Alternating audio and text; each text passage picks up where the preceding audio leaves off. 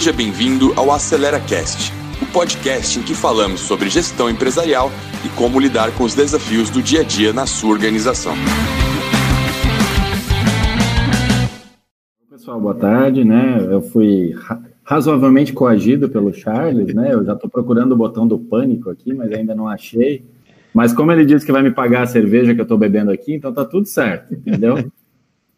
Então tá, tá tudo sob controle. Não, é, eu estou na Cressol há bastante tempo, né? Já fui desde desenvolvedor até agora diretor de tecnologia estou, e a, a ideia aqui é um pouco bater um papo, porque se querem especialistas, né? Eu acho que o, o cacife é um pouco mais alto, né, Charles? Aí tu tinha que pagar um pouquinho mais para nós. Mas de resto, estamos aqui, vamos contribuir. Acho que super legal a ideia e vamos, vamos continuar aqui. Fico à disposição. Legal, Charles. Por favor, se apresenta aí para a turma aí. Ok, obrigado, Claudio. Olá, pessoal. Meu nome é Charles Prados, sou sócio consultor da UAX. Atuo aí nos projetos de, de desenvolvimento de sistemas, de software, de inovação e outros mais, né? E é, agradeço muito, Léo, né? Eu acho que esse é um momento único, né? Trazer o Léo aqui para esse bate-papo não é fácil foi um sofrimento, até vou pedir um aumento para o Cláudio depois, né? Porque, olha, para trazer o bicho foi sofrido, mas vai ser um bate-papo bem descontraído, acredito, e com bastante informação útil. Legal. Com uma cerveja você me conquista rápido, Charles. tá bom. Ele vai experimentar toda aquela lista que tem no quadro dele ali atrás, na parede dele ali, vai só tá na primeira ainda, né, Léo? Isso aí, tá na primeira. Vamos lá, vamos, vamos começar com uma. Vamos começar a nossa conversa aí com uma perguntinha bem, bem tranquila aí, né? Como é que, como é que você, você avalia, né, Léo?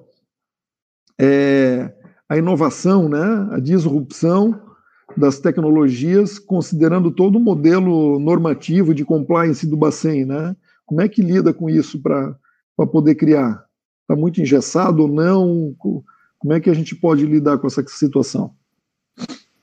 Olha, vamos lá, né, por partes. Eu acho que assim, tem bastante coisa de um lado positivo, de um lado não diria que é negativo, e sim um pouco mais difícil, né? Eu acho que o Bacen vem promovendo, uh, olhando muito para o lado da fintech. Eu acho que depois a gente vai conversar um pouco mais sobre isso, né? Então, como ele anda muito mais próximo disso, ele tem proposto coisas muito positivas, sabe? E, e trazido inovações de negócio que refletem em tecnologia de uma forma muito fácil, né?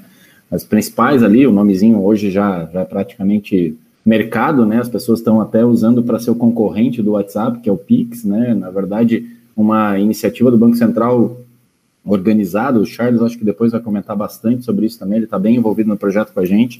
Uh, mas um projeto, sinceramente, assim, se tudo correr como programado pelo Bacen, é os parabéns com palminhas bem fortes, assim, né? Um projeto inovador.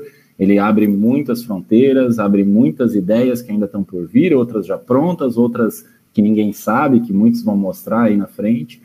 Uh, tem toda, enfim, toda a disciplina Open Banking, que há muitos anos eles vêm empurrando isso e agora deram uma acelerada de novo. O mercado todo já está assim, tentando, esperando isso ser regulamentado. Então, saiu agora há pouco a governança. Então, coisas uh, muito positivas, né, Cláudio? Eu acho que o que é legal é são desafios, claro, quando você olha para o lado do compliance começam os problemas, né? Mas uh, os dois lançamentos principais, que são esses, talvez do Bacen, olhando para o Bacen, uh, eles, não, eles não mexem no compliance que já existe. Né? É claro que eles geram alguns outros compliances, mas eu diria que são mais suaves, né? até porque eles estão muito focados no, no modelo externo. Né? Então, fintech, uh, techfin, né? que agora estamos aí com algumas que mantêm compliance ativo em serviço, então, coisas muito positivas, eu diria, tá? Não, não, não, por mais que o compliance atrapalhe um pouco, Cláudio, né, principalmente para o que a gente já tem, para esses novos dois modelos principais aqui, eles atrapalharão, claro, porque a gente tem uma camada que as fintechs não têm, né? Então, o, a gente acompanha ali com o projeto iniciando, né? Iniciando não, mas iniciado do Pix, toda a parte de entrega que nós teremos com as câmaras, com sendo um, um, pagador direto. Então, toda essa parte que é um pouco mais complicada do que uma fintech. Mas diria que, frente ao resto, uh, é bem diferente, né, Cláudio? É, a gente tem um compliance muito maior, que a gente conversa um pouco mais para frente, o que a gente tem versus uma fintech, né? Mas principalmente sobre as duas tendências, eu diria que não é nem tendência, já é realidade. Uh, acho que o avanço é muito grande no que o Bacen está propondo, né? A gente está tá tentando ali acompanhar de forma paulatina, como eles vêm liberando, mas no caso do, do Pix é realidade dada, né? Então ali vão vir muitas e muitas inovações que saem ali de cima, né? Então a tecnologia e, a, e o mercado aqui em cima é muito, eu diria, muito grande, muito vasto tudo que dá para fazer ali. Legal, Léo. Charles, pod poderia falar para nós um pouquinho mais o que, que é esse projeto Pix aí que o, que o Leonardo citou? Que, que ele abrange, né? O que está trazendo de, de novidade aí para o setor financeiro? Então, de forma bem, bem alto nível, sim, Cláudio, o projeto Pix é um projeto, mais uma forma de pagamento, pagamento instantâneo. Tá, hoje nós temos outros pagamentos instantâneos, que é TED e DOCs, né? O Pix é mais um deles, é, só que o Pix ele tem uma, uma, uma agilidade, uma rapidez de processamento muito maior do que os outros, né? Então, hoje, para fazer um, um, Pix, ele vai ser debitado na sua conta e creditado na outra em 10 segundos. Então, a transação será realizada até, até 10 segundos. Então, é instantâneo mesmo, né? Então, ele vem e ele vem, ele abre várias possibilidades, até depois até o Léo pode comentar um pouco mais. Ele, ele, ele pode, ele pode, digamos, é, suprir grande parte dos boletos que hoje já são feitos, né? Boletos bancários. Então ele pode até talvez, talvez até é, tirar de circulação os boletos bancários. Ele pode também ser uma outra forma de, de pagamento, né? De pagamento e recebimento. Ele pode, enfim, ele pode abrir várias outras frentes que, possam, que possam ser, é, podem ser realizadas, né? E ele é feito de forma utilizando o QR Code, que é uma tecnologia que todo uma tecnologia extremamente popular que qualquer smartphone, qualquer aplicativo consegue ler, né? Então, basicamente é isso, né? Então, é uma transferência entre contas, utilizando o QR Code, essas transações serão realizadas até 10 segundos, tá? E, e ele poderá suprir é, vários outros, poderá é, suprir, digamos assim, poderá matar, né? Várias outras ferramentas que são realizadas hoje para pagamento. Entendi, legal. Acho que Acho que é um projeto bem, bem interessante, né? Aproveitando ali, o, o Leonardo comentou também sobre, já puxou, né, um, um, dos itens aqui da nossa, da nossa conversa, que é a parte de fintechs, é, que queria escutar de vocês, né, Léo, de, e aí, como é que é essa integração, né, é, de uma estrutura já que está, né, mais tempo no mercado, de uma área de TI mais robusta, que começou lá atrás, com uma série de, de produtos né, e serviços para uma fintech que está chegando agora, né, de uma forma mais se posicionando muito mais rápido no mercado, claro que não de forma completa, mas de forma rápida, né? E como é que vocês estão enxergando isso em termos de tecnologia? É, tem muita disrupção nisso? E, e, outra questão, aproveitando, é possível conviver, né? Estrutura convencional, vamos chamar assim, de uma fintech, elas conseguem trabalhar juntas? Olha, a pergunta é longa, tu vai ter que me ajudar a repetir ela, mas vamos em frente. Não, não é a cerveja, tá, Cláudio? Mas é, eu acho assim, cara, uh, e isso vem desde, eu não me esqueço de, do CIAB de 2016 ou 17, acho que 17, que não é não, nem tão longe assim, Cláudio, né, 17. Uh, ah, os bancos estavam perdidos do que fazer com esses fintechs, né, e, e tentavam criar aquele, eu diria, aquele discurso bonito, né, de que vamos nos unir e vamos construir junto, aquela coisa toda, né. Passou 17 e 18, eles continuavam sem muito o que fazer, sem muito o que saber. Né? E aí chegou 18 para 19, eles criaram lá os InovaBra, os Cubos, né? E, e, por aí foi um pouco como os bancos absorveram as fintechs, né? A gente sabe que tem muita fintech que não não está nesse nicho e, e, não procura muito é, esses modelos, mas eles são muito bons, assim. Eu acho que o que os bancos fizeram foi uma, uma forma de contribuir sem querer, né? A gente sabe que o que, que os bancos querem com essas fintechs, mas ao mesmo tempo eles contribuíram de uma forma espetaculosa para o mercado de TI em finanças, sabe? Porque por mais que as pessoas não tinham resultado para o banco, mas eles tinham estrutura para construir uma outra ali na frente, né? E várias outras apareceram. E aí talvez 18 para 19, 19 e agora 20, tá mais claro o que se faz com fintechs e quanto elas são importantes para essa parte do negócio, né? Você falou bem, assim, tem coisas que elas fazem muito rápido, Cláudio, tem coisas muito proveitosas sobre isso, né? É, sem fazer merchan, mas tem aí algumas fintechs que a gente né, tem acompanhado e que são soluções prontas para coisas simples, né? E que elas se vendem para aquilo né, se transformam talvez ali na frente, né, numa empresa sólida, mas assim como qualquer startup, o foco delas é entregar algo é, de valor para a gente, né? Eu acho que isso mudou muito a cabeça de todo mundo, sabe, Cláudio? Primeiro se entendendo como absorvê-las, depois como competir. Não, nada disso funciona, sabe? Cada uma tem a sua função. Claro, quando você pega uma fintech, se é que nós vamos chamar de fintech, uma Cielo, é sacanagem, né? Porque você entra numa competição de um nicho de mercado que eles são dono e eles fazem o que quiser. Né? E aí criam micro fintechs, enfim, ou absorvem fintechs para contribuir com o negócio deles em pequenas pecinhas. Mas fora esse cenário, né, quando você realmente olha para as fintechs, eu falo uma aqui que é do pedágio, que a gente está vendo há algum tempo, ela entrega um valor de uma forma muito simples. Né? Então, você consegue agregar dentro da fidelidade, por exemplo, de uma empresa, de um banco ou de um pacote de serviço para o cloud que viaja o tempo todo, um pedágio que é pago na sua conta, sem nem ele perceber. E, cara, você fazer isso como banco dá um trabalho, ou como cooperativa, no nosso caso, dá um trabalho maior ainda, né? Porque nem nos conhecem tanto assim, né? Então você tem que brigar muito por isso. E, e fazer muitos convênios, e, e tudo isso não é alinhado, enfim. Você ter isso através de uma fintech como um produto, um serviço, cara, isso é, é isso que se espera, sabe, Cláudio? E, e detalhe, tá competindo com a cooperativa? Não tá, entende? Ao pé da letra ela não tá, ela tá prestando mais um serviço e, e na verdade você conecta. Então, é essa nuance que, eu, que as fintechs permitiram depois desse tempo, sabe? Primeiro elas entraram em competição, entregar o mesmo produto melhor, né? E isso, é, nunca vou esquecer, 2018 ou 2019, foi o 18 foi um dos fundadores do Uber, ele foi no Ciab e tal, e ele fez uma, uma frase assim, que eu não sei se todo mundo que estava ali entendeu, ele disse o seguinte, não há disrupção ou qualquer diferença de negócio com o que está acontecendo com as fintechs hoje. Não há disrupção. Né? Ou seja, é mais do mesmo com uma cara diferente. Né? Isso era 2018, estamos falando dois anos atrás. Né? Se tivesse SEAB esse ano, seria o segundo ano de SEAB depois disso, e mudou muito.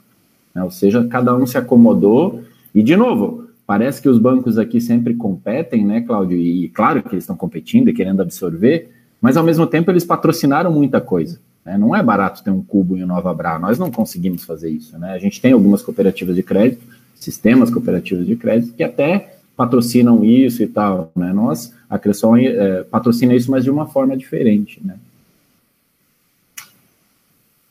Esse é algo, Cláudio?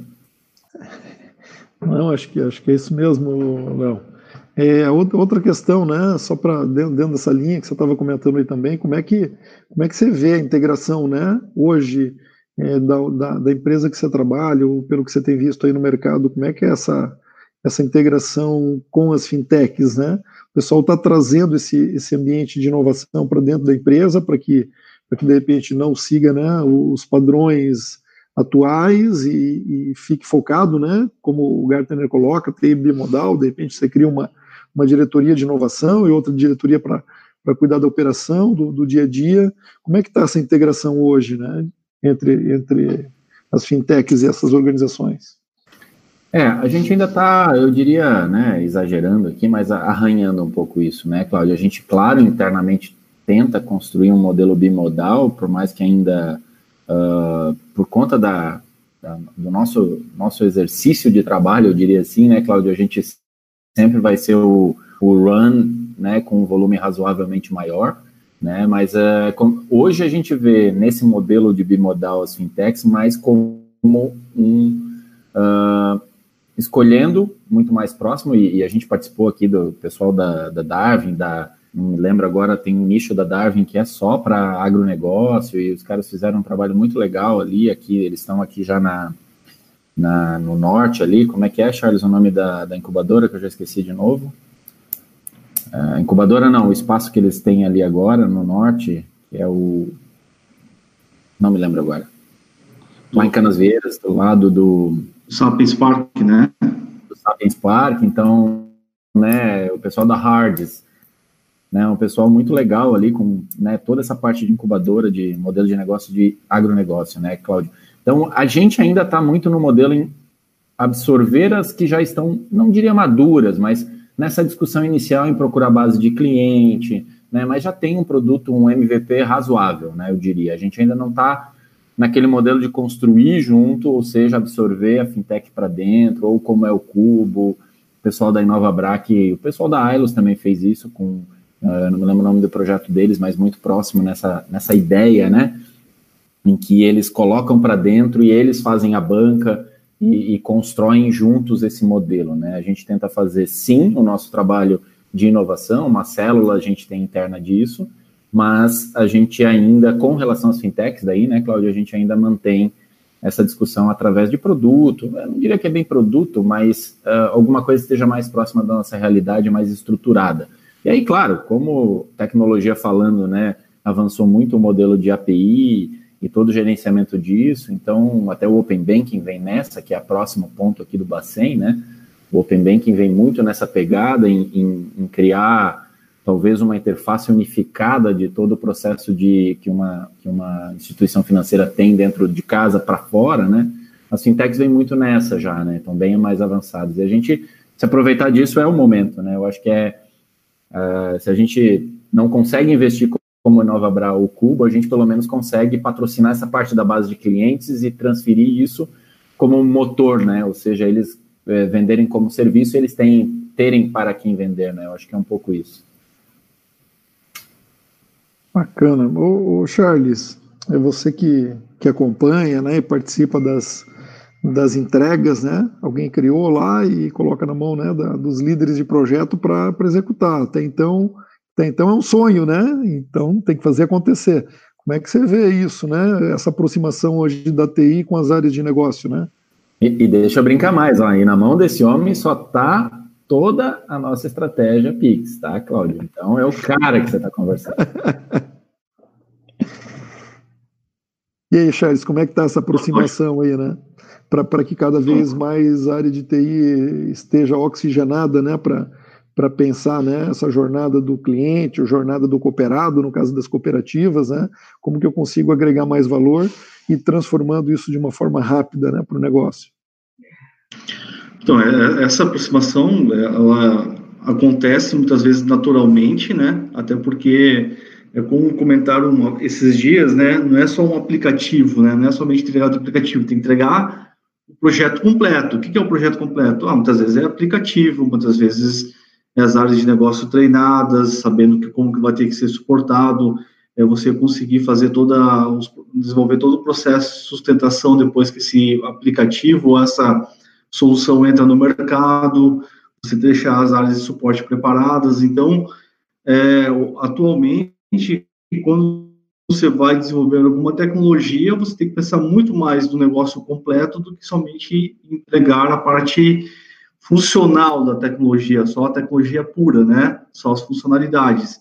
Então, precisa estar integrado com essas áreas de negócio, porque são eles que muitas vezes vão te fornecer os requisitos para que você entregue a solução completa e eles também serão os validadores, né? Eu acho que outro ponto bem importante, até antes da, da gente fazer a nossa live, estava com uma, uma reunião bem, bem importante, que o Léo sabe, que é sobre a RFP do financeiro. O ponto é que muitas vezes os usuários das áreas de negócios precisam saber também que eles são os tomadores de decisão junto com a área de tecnologia, né? Então, eles são parceiros de, de, de decisão. Eles não podem somente, muitas vezes, transferir essa decisão para a área de tecnologia. Eles têm que, junto com a área de tecnologia, tomar a decisão e, e junto com a área de tecnologia, criar uma solução. Até para que, para que a área de tecnologia possa também, né, muitas vezes, se preocupar é, com a, as inovações tecnológicas que possam ter, né, pensar um pouco mais além do que realmente precisa entregar. É, e aí complementar, né, Cláudio? Acho que uma coisa, né, a gente ainda fala, porque como tô, tô eu aqui, eu sei que a gente está falando na primeira pessoa a tecnologia, mas, né, na verdade é um. Eu fui no evento do Gartner ano passado, Cláudio, e uma coisa muito legal que eu escutei lá é a tecnologia segue você e não vice-versa. Né? E, e, essa é a lógica, né? Claro, quando é uma startup e tal, o fim dela é tecnologia. Então, tá tudo certo, né? nós não somos. Então, nosso objetivo aqui principal sempre será o negócio, né? E aí a gente tem que seguir. O, o Charles aqui tem feito o trabalho nessa questão do Pix. Ele tem uma vantagem, tá, Cláudio? Não vamos dar vantagem para ele, mas o Bacen meio cartas marcadas o que é o Pix, tá, Cláudio? Então, mais ou menos. Mas uh, o desafio aqui é realmente esse, sabe? Você mesmo com as cartas marcadas do negócio, você olhar para o nosso negócio, traduzir isso, uh, buscar junto às áreas de negócio. A gente criou um negócio aqui interno, um negócio. A gente criou uma estrutura em que, enquanto a gente ainda está ajustando algumas metodologias, né, Cláudio, para trabalhar muito mais integrado, muito mais multidisciplinar, a gente criou uma coisa que a gente chama de pilares, né? Então, esses pilares de, de negócio, a gente tenta manter todas as estruturas junto, né? Desde o uh, compliance até a entrega de TI. A gente ainda está, né, digamos assim, girando. Esse projeto que eu, o Charles está tá junto, ele ainda é mais estruturado, mesmo assim dizendo, mas ele já é assim, né, né, Charles? Já é bem multidisciplinar, ele já busca integrar todos os times, ou seja, tem gente, vai ter gente do compliance, ainda não tem, né, Charles, mas vai ter. Já tem, legal. Então, já está, inclusive, do compliance, Cláudio, para olhar para isso, para principalmente olhar controles, né? Uma coisa que as fintechs não precisam se preocupar, mas que para nós é muito positivo, as pessoas entendem compliance e controles pelo lado cara, só negativo e tem algumas coisas muito positivas que saem dali em médio, médio e longo prazo e ninguém olha para isso, às vezes por falta de braço, e a gente entende isso, mas quando se tem investimento, tá tudo certo, entende? E, e a gente está com time de negócio, time de administrativo, time financeiro e a equipe de TI. É né? claro que o maior braço nesse momento, como eu falei que está tudo dado, é TI, mas pouco importa, entende? Tá todo mundo girando naquele assunto. E aí tá todo mundo, em algum momento, vai ter uma ideia diferente, talvez como uma fintech teria, né? Olhando para o seu negócio, né? Vai ter algumas fintechs de Pix? Vai, vai ter.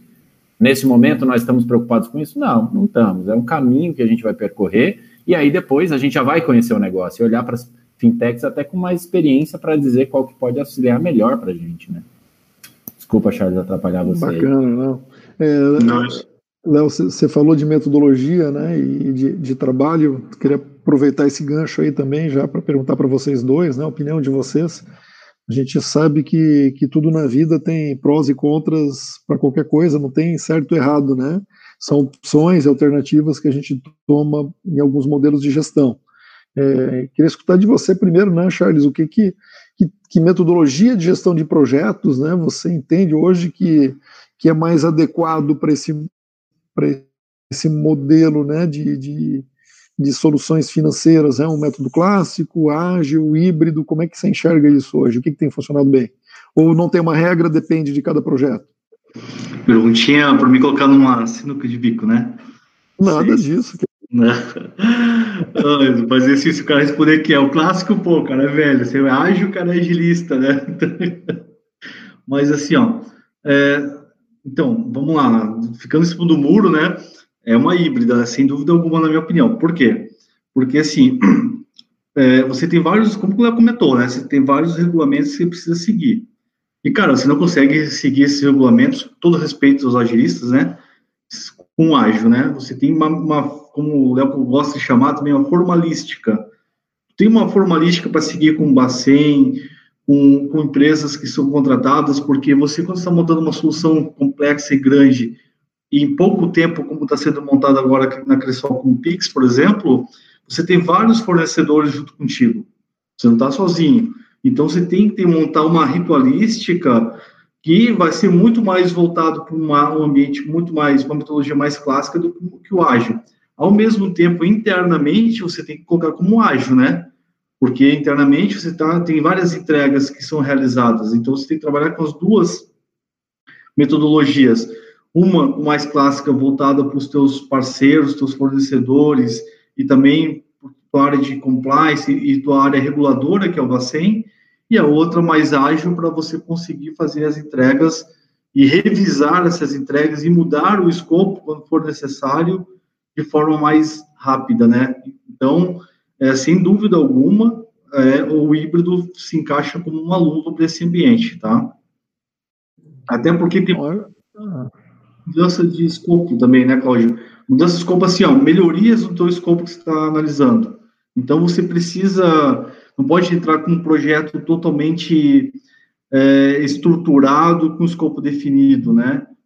Tem que entrar com um projeto onde você vai ter alguns pontos de alteração de escopo, de melhoria de escopo. E só me metendo, né, Cláudio, assim, é, eu acho essa parte que o, o, o, Charles fala, né, a gente discute muito isso, é, chega algum momento, e aí na pergunta anterior, que a gente acabou de falar de negócio, né, às vezes do, no meio do conceito o negócio tem uma nova ideia. Como é que você está lá fechado no escopo e você não sai disso, né?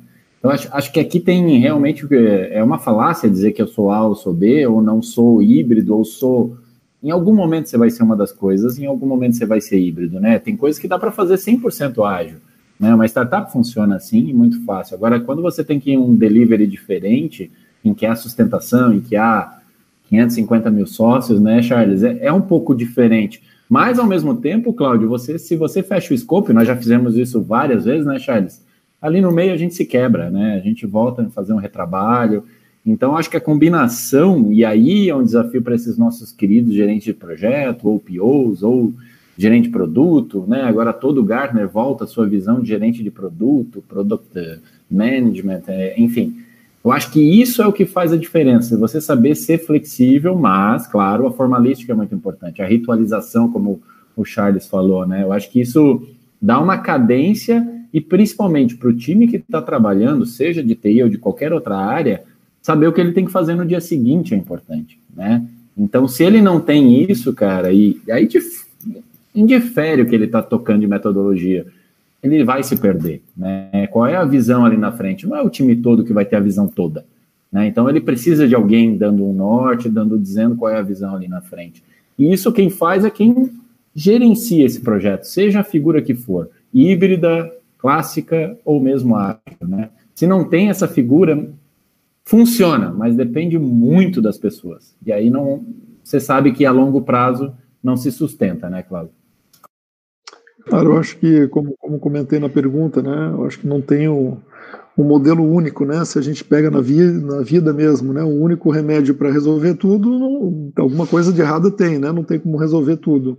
Então, acho que o, o grande segredo é esse, de conseguir adaptar né, a realidade do teu projeto, não engessar, né, isso que você falou, né, Léo Charles, de, de não engessar algumas vezes para que você tenha essa flexibilidade de, de criar, de cocriação, né, hoje se fala muito em times squads, é que a gente vê essa tendência hoje no mercado, né, das fintechs, basicamente elas já, já nascem com o modelo ágil, né, é, é tudo agilista, muitas ainda ainda não fecharam um ciclo, vamos chamar assim, né, para ter alguns impactos que o ágil traz, assim como o método clássico traz alguns impactos, o híbrido também, o ágil também traz alguns impactos.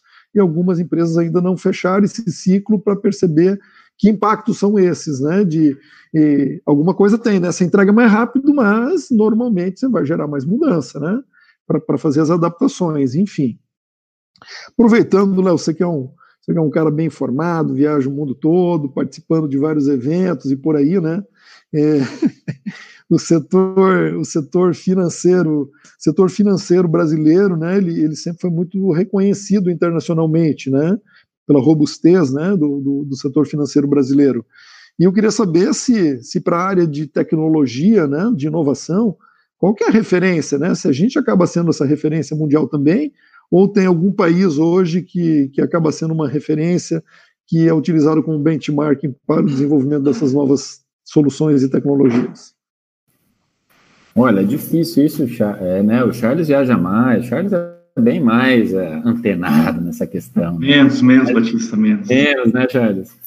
Ah, Cláudio, assim, é, é uma pergunta difícil, vai depender muito do que, né? Por exemplo, se a gente vai falar de pagamento instantâneo, se a gente vai falar de open banking, se a gente vai falar de realmente uma modernização, uma disruptura, não, nós não somos isso, né? Isso está lá na China, isso está lá na Ásia, né? Principalmente ali, acontece a maior parte disso, né? Então, uh, talvez porque eles não têm robustez financeira, entende, Cláudio? Então, quando entra um Pix aqui no Brasil, cara, entra com uma, né, toda uma estrutura, regulação e tudo organizado.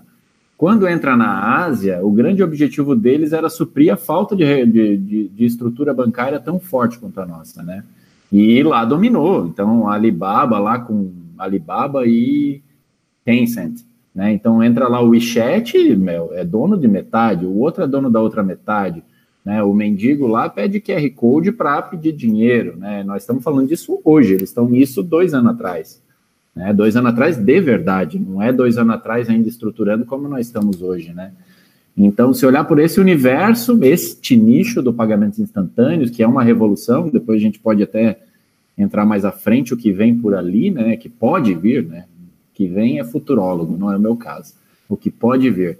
E tem bastante coisa. Agora, Open Banking, por exemplo, a Inglaterra é um expoente, por mais que os bancos conseguiram diminuir o ritmo, mas é um expoente, ou seja, uma estrutura real de Open Banking, uma estrutura funcional, né, que foi imposta pelo Banco Central inglês e que hoje vem trabalhando muito bem com isso, né, por mais que né, os bancos usaram os compliances, os regramentos para travar o negócio, mas está estruturado, né? Então é um pouco isso, Cláudio. Assim, eu te diria que nós somos muito avançados pela robustez. Isso, isso é orgulhoso até em dizer, porque alguns olham pela, talvez pela parte engessada, né? Mas para ter uma ideia, o Banco Central soltou uma consulta pública para criar para as fintechs, eu diria, porque a gente acaba não aproveitando, porque não, né, não consegue investir nisso, Cláudio.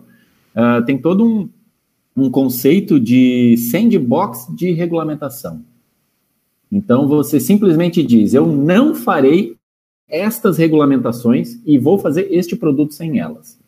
E aí você coloca a tua base de trabalho, você manda produzir e o Banco Central vai ficar analisando os riscos que tem envolvidos naquilo e olhar para o compliance ou não e dizer, ok, então agora vamos envergar o compliance para cá ou para lá. Cara, isso é muito inovador.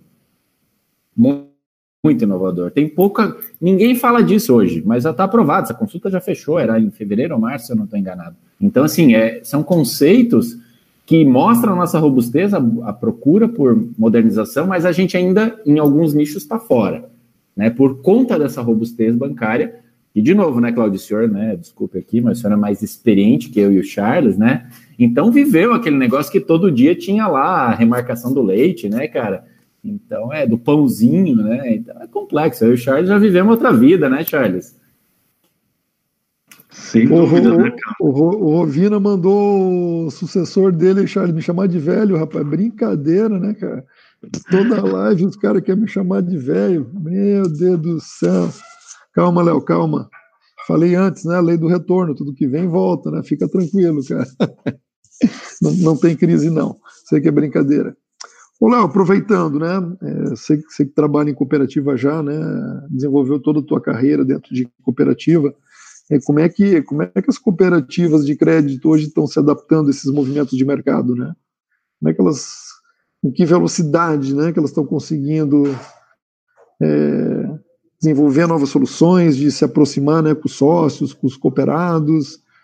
Como é, como é que ela está fazendo isso hoje, na tua opinião?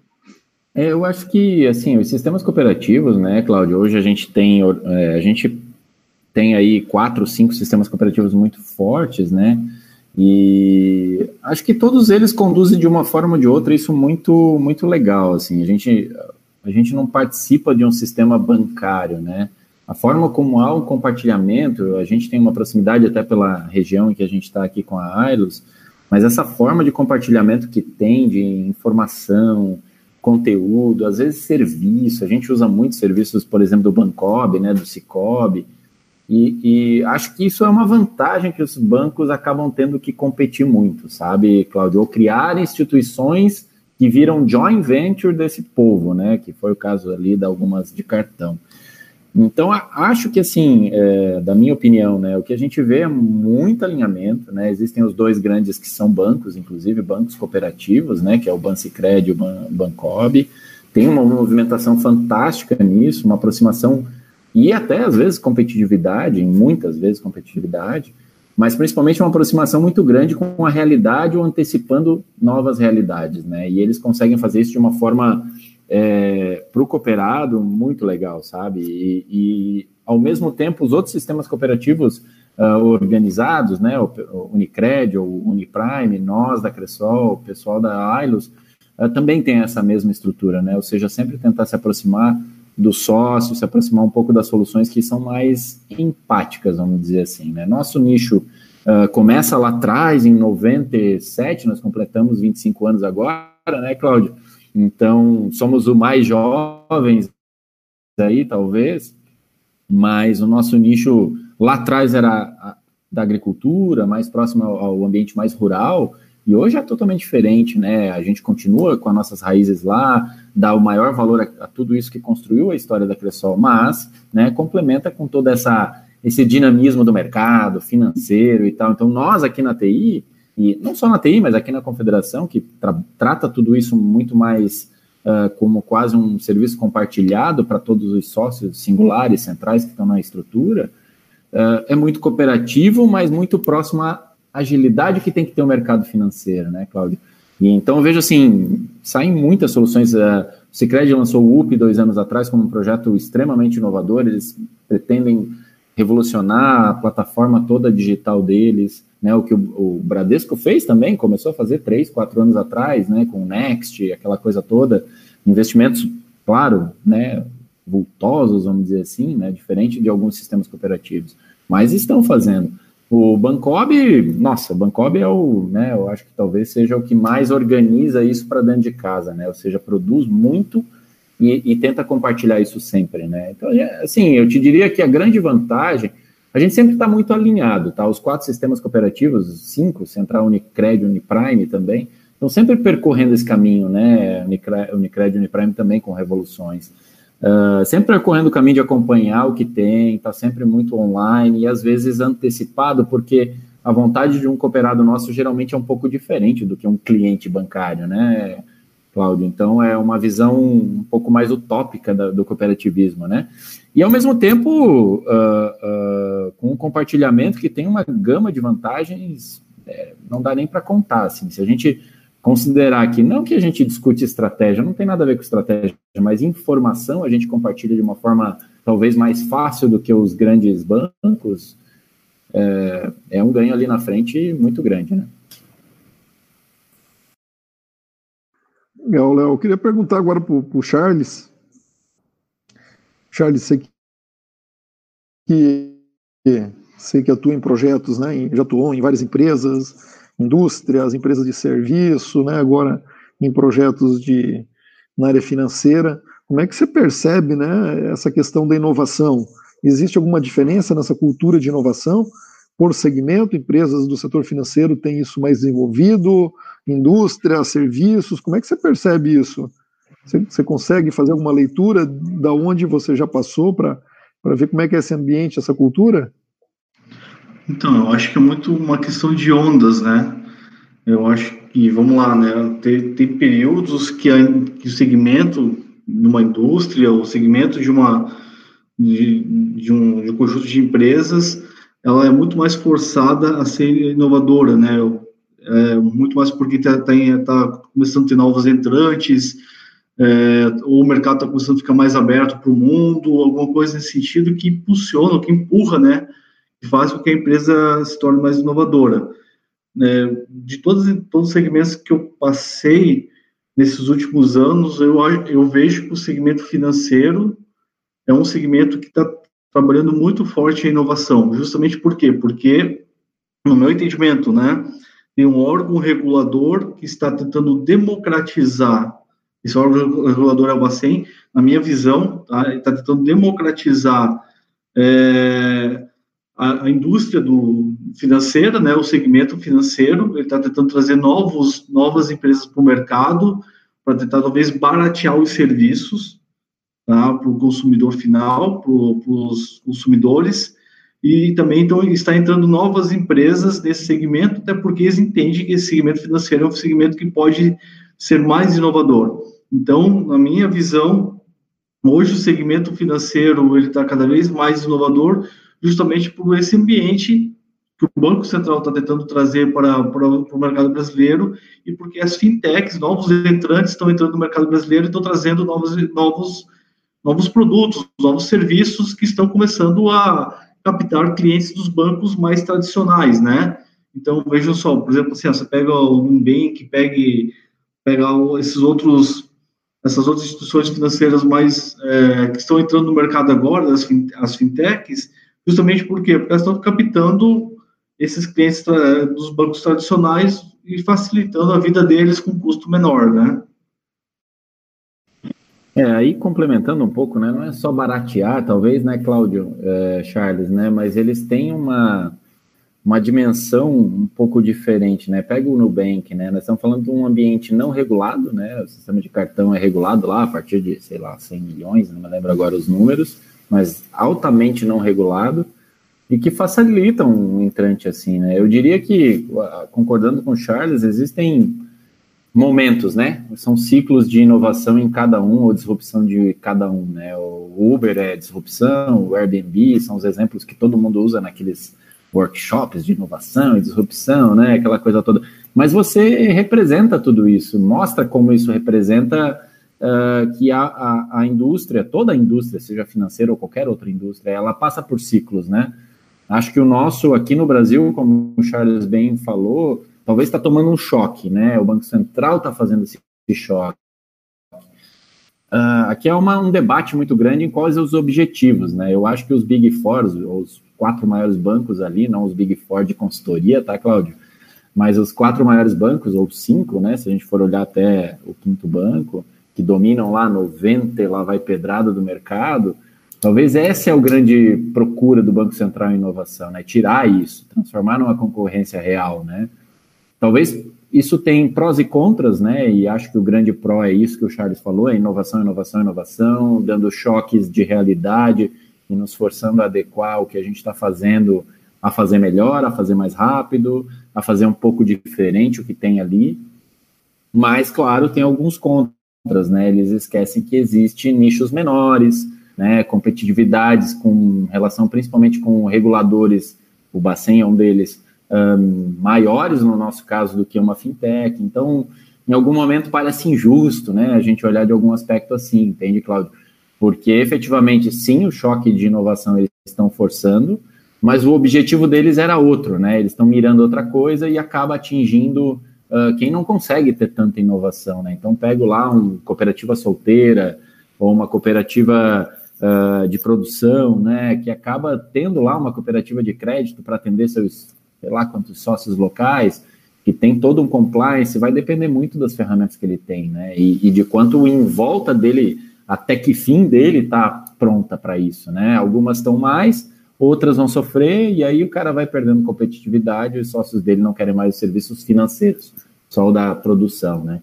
Então, assim, tem coisas muito prós, né? E o contra, digamos assim, é mais por conta da mira que o Banco Central está dando, né? E é óbvio, é os cinco grandes, é, né, para a gente não nomeá-los aqui, mas que detém 90, 95%, né? E transformar o sistema cooperativo talvez no grande queridinho dos olhos, porque ele já é estruturado, já é funcional, uh, já tem sua base, né? Você pega nós, Ciqued, Cicobi, enfim, dá 96% das cooperativas com Ailos, Unicred e Uniprime, então é, é, estão muito próximos desses sistemas uh, organizados, mas né, quando você compete daí com uma fintech, né, Cláudio, que entra a regulação zero, zero não, é sacanagem também, com eles, né? Tem alguma regulação, mas é muito mais administrativo financeiro do que regulação no Banco Central, né? Quem se preocupa com isso somos nós. Entendi. Aproveitando, você citou, né, dessas grandes instituições, tem um, tem um amigo aí que trabalhou muitos anos numa dessas instituições, né, uma, das Big Five aí, e ele foi uma vez, um, isso já faz algum tempinho, nós estamos falando aí uns, uns 10, 12 anos atrás, ele foi num, numa reunião de, com, com, com a diretoria, né, num workshop que teve com a diretoria, e o presidente dessa instituição, de uma dessas grandes instituições, disse o seguinte: é, se eu soubesse antes que o meu negócio era TI e não financeiro, nós estaríamos muito maior do que hoje em dia. O que, que, que tu acha disso? Eita, nós, é uma reflexão complexa. Não, não melhor eu não me posicionar aqui. É realmente assim, quando você olha as revoluções das outras indústrias, né, Cláudio, você vê realmente que essa revolução ela é clara para o sistema financeiro, né? Mas, mas não podemos esquecer que nós de tecnologia, eu acho que não temos a concepção de negócio real, sabe? Claro temos em alguns nichos, em algumas visões, e, e, e, acho que é leviano dizer que a gente consegue ver o todo. Né? Eu sei que a gente sempre puxa a nossa sardinha, né? E a gente nasce como analista de sistemas, né? Que tem a, a obrigação de construir qualquer coisa, né, Cláudio? E a gente faz isso, a gente sempre fez.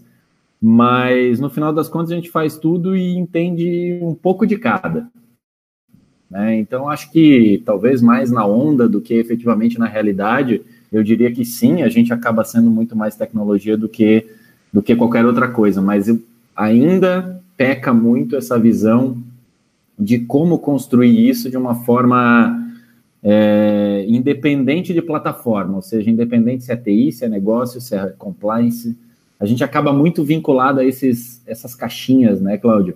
E acho que é aí talvez entra a maior armadilha da tecnologia, ela tenta encaixotar um pouco as coisas. E aí ela falta um pouco esse dinamismo que o negócio tem, né, em estar tá lá no dia a dia. Quem consegue fazer as duas coisas são as fintechs, são quem está no dia a dia e estão entregando pequenininhas coisas. Quem tem que o the bank ou não só the bank, mas tem que percorrer um caminho de compliance regulatório, acaba se perdendo nesse caminho, tá? E te digo que sim, é verdade, a gente acaba sendo no, 90 não, mas a estrutura toda de rodar, que é lá os 60%, 70% do banco é TI, mas os 30%, cara, eles têm uma importância 100 mil vezes maior.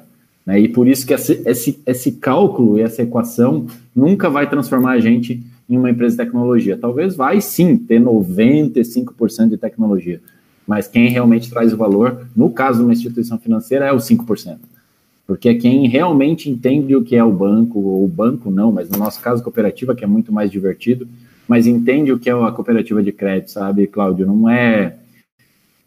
Nunca deixaremos de ser um grande apoio, talvez que contemple 95%, mas ainda assim, essa, esse tique a mais né, é uma coisa difícil, assim, Cláudio, é uma coisa realmente de, de vivência, né? E a não ser que alguém saia muito cedo da vivência da tecnologia e corra para o negócio muito cedo, vai demorar alguns ciclos para que a experiência esteja digerida por todos, vai.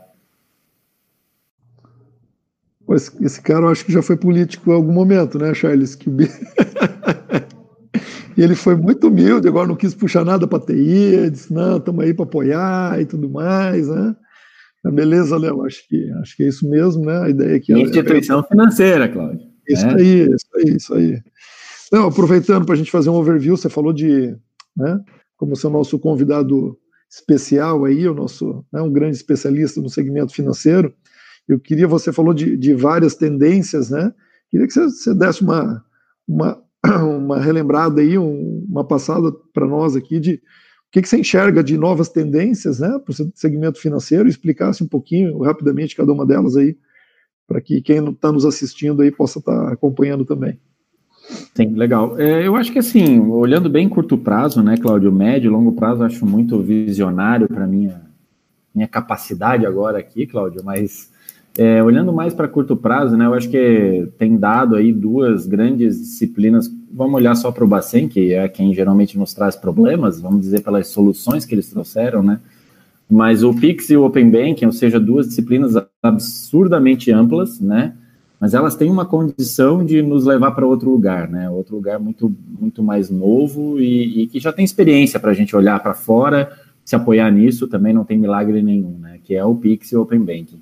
Quando você olha para o Pix, para o Open Banking, e quanto há uma, uma, um incentivo bem grande do Bacen nisso, você já começa a olhar o que a Suécia fez, o que a gente está aqui, a Cielo, com a aprovação do Banco Central para criar moeda digital. Então, você começa a ver uh, esse movimento, né? Ou seja, com você tendo pagamento instantâneo, você tendo todas as APIs bancárias à disposição para ver esse tráfego independente da instituição que você está, e você nem precisará lembrar muito bem disso, onde você tem tua conta, né?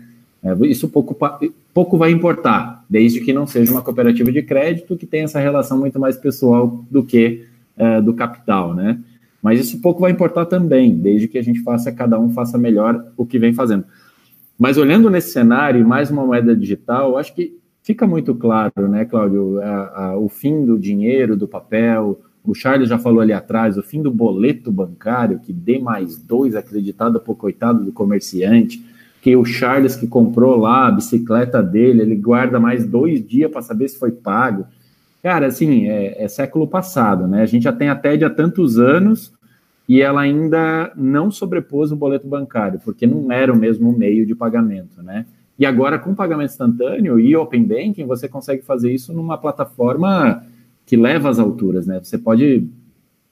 Vamos lá, vamos ser exagerado, né? A lojinha do Charles, que vai vender a bicicleta dele usada, ela paga e recebe no mesmo dia. Ele vendeu a bicicleta via qualquer plataforma, vamos chamar ali de. É, não sei o que livre, mercado, é, né? E ele nem vai saber quem pagou, quem recebeu, quem eram as pessoas, qual era a conta bancária, se caiu dinheiro.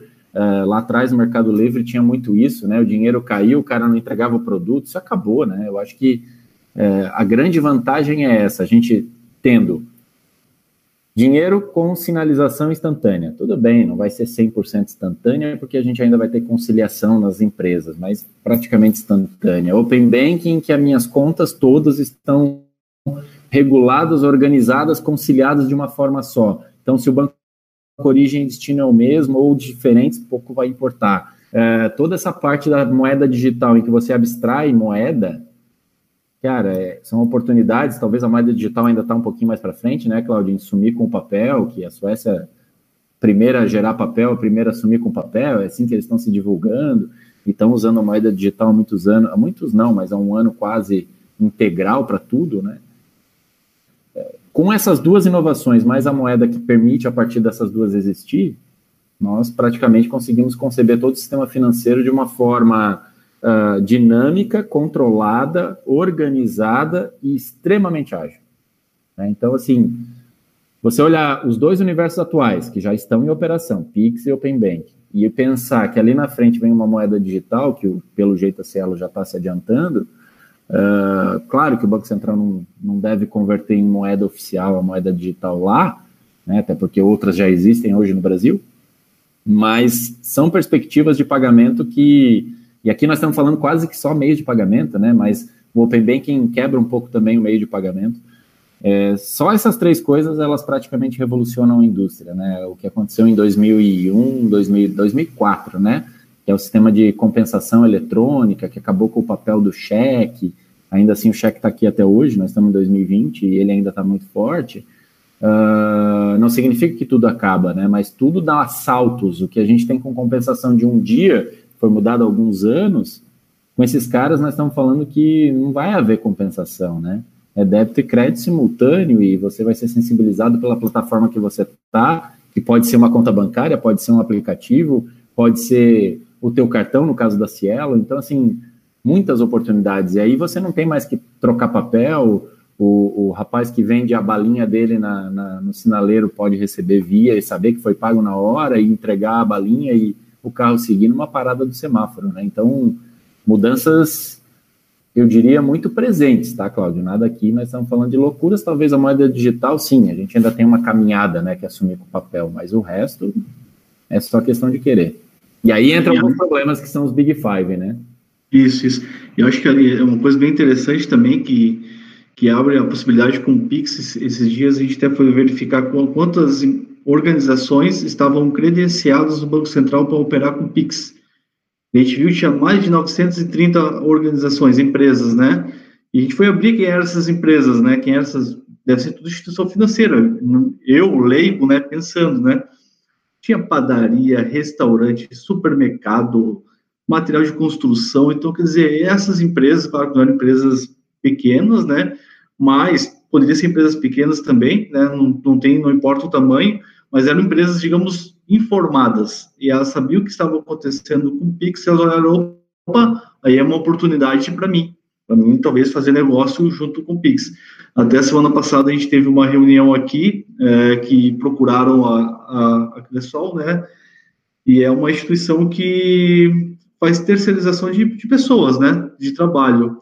E eles não querem mais fazer os pagamentos de folha de pagamento através hoje de envio de arquivos para o banco.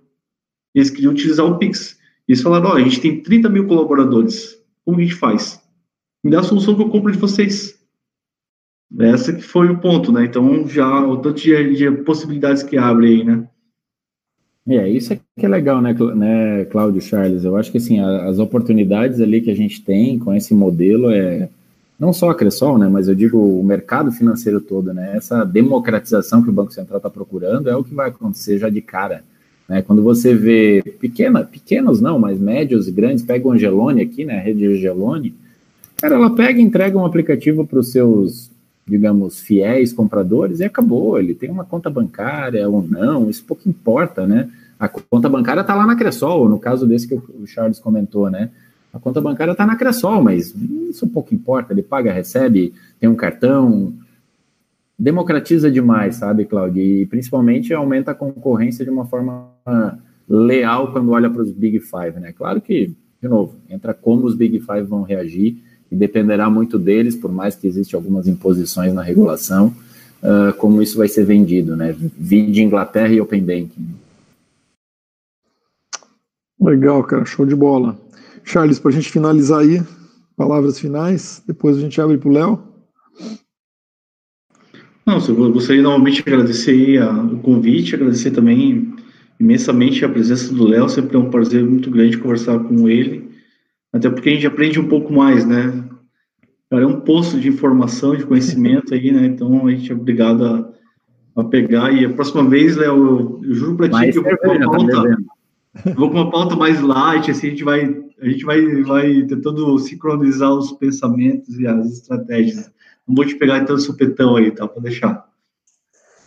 É, é que é, é, papo aberto, né, Léo? Se a gente fala que tem uma pauta antes, a turma corre, né? Então a gente pega de surpresa mesmo, né? É opinião, é, é bate-papo, é papo de boteco. Então fica tranquilo aí que, que eu acho que foi super bacana, né?